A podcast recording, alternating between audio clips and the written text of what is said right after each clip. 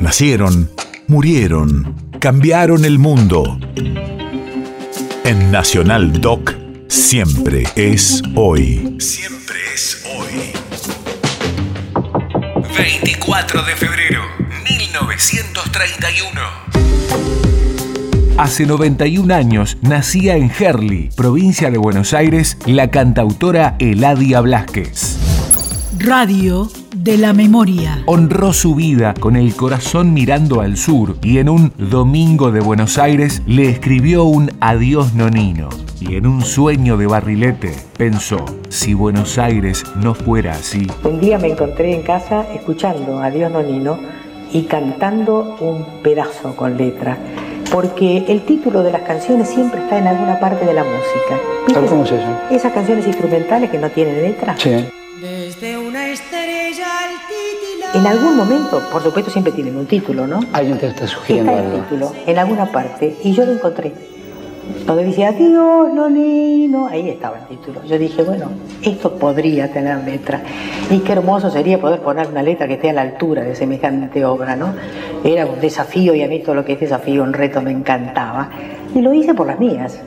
Yo con Astor me unía a una gran amistad, por suerte, Seguro. en ese tiempo. Y digo, bueno, lo único que puede pasar es que me diga no, qué sé yo, que me tire el plato de pasta por la cabeza, que a veces la hacía ahí. Por suerte le gustó, tuvo una emoción muy grande. No.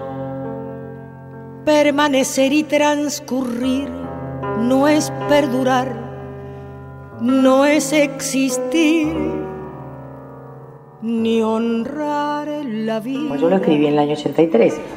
Salió por primera vez y a los siete años Doria hizo el programa y dijo, esa es la canción. ¿Qué cosa es esto, honrar la vida? no? ¿Ah?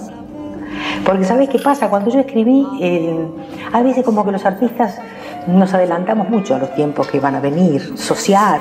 De pronto es una mirada que uno tiene un poquito más adelante, que también es un poco obligación de nosotros, ¿eh? marcando un poquito el camino. Me gustó mucho la idea de cantarle al, al honor. Pero en esos momentos la Argentina renacía de Claro, un proceso toda la fiesta negro. La fiesta era las instituciones libres, la democracia, era otra. No estaba para honrar la vida. ¿Quién iba a pensar que después, en el tiempo, pasados los años, iba a ser necesario recordar esto que, si te pones a pensarlo un poco, es casi obvio? Es como decir, no matarás, no robarás, ¿sí? Pero a veces hace falta recordar. Porque no es lo mismo que